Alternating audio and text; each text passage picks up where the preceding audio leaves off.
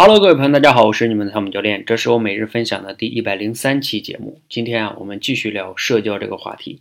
我们在前面呢，给大家分享过熟人社交，还有价值社交。今天呢，咱们聊聊兴趣社交。其实兴趣社交呢，我们每个人啊，多多少少呢，都会有一些兴趣，因为这个兴趣呢，你就会结交到一些相同的朋友。而兴趣社交呢，它也有它自己的一些特点。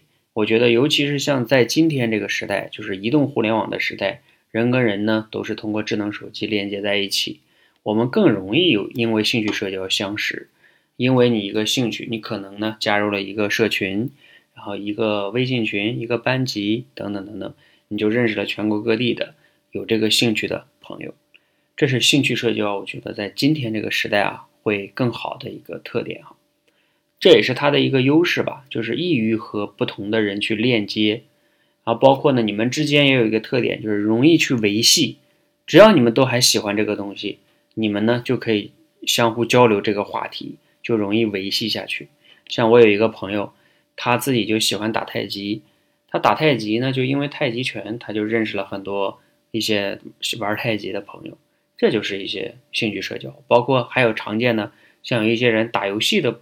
他们之间战友，游戏之间的战友哈，这个也非常好哈。喜欢唱歌的，等等等等，画画的，反正很多了哈。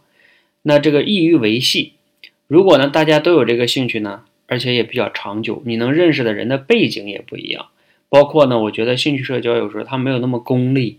你想象一下，大家彼此也没有什么特别强的目的，非得你帮我或者我帮你，大家是因为一个兴趣相互认识的，所以没有那么大的功利性哈。这是我觉得都是兴趣社交的一些优势，非常好。但是呢，它也有一定的劣势啊，就是说，有的人如果兴趣不是特别广泛，没有那么多兴趣的话，那可能呢，这种社交形式呢就 不太适合他了。那同时呢，还有一种问题是在于，就是说，有的时候因为兴趣嘛，人容易会变的。刚开始可能你喜欢一个东西，可能过了一段时间，半年、一年以后，你对这件事情的兴趣淡了。那可能你和这个因为这个兴趣结交的一些人关系也就淡了，因为某些兴趣对某些人来说可能并不是刚需，所以啊，兴趣容易会改变或者是没了，那你可能结交的朋友也就没了。这是我觉得兴趣社交的一个可以叫劣势的东西吧，就是它容易有会有一些变化。当然，如果你能有一个兴趣，一生都保持这个兴趣，那也是非常幸福的一件事情。由此呢，又能结交一些一生都喜欢这个这项东西的这些朋友哈，那也是非常好的。所以呢，它还各有它的一个特点哈。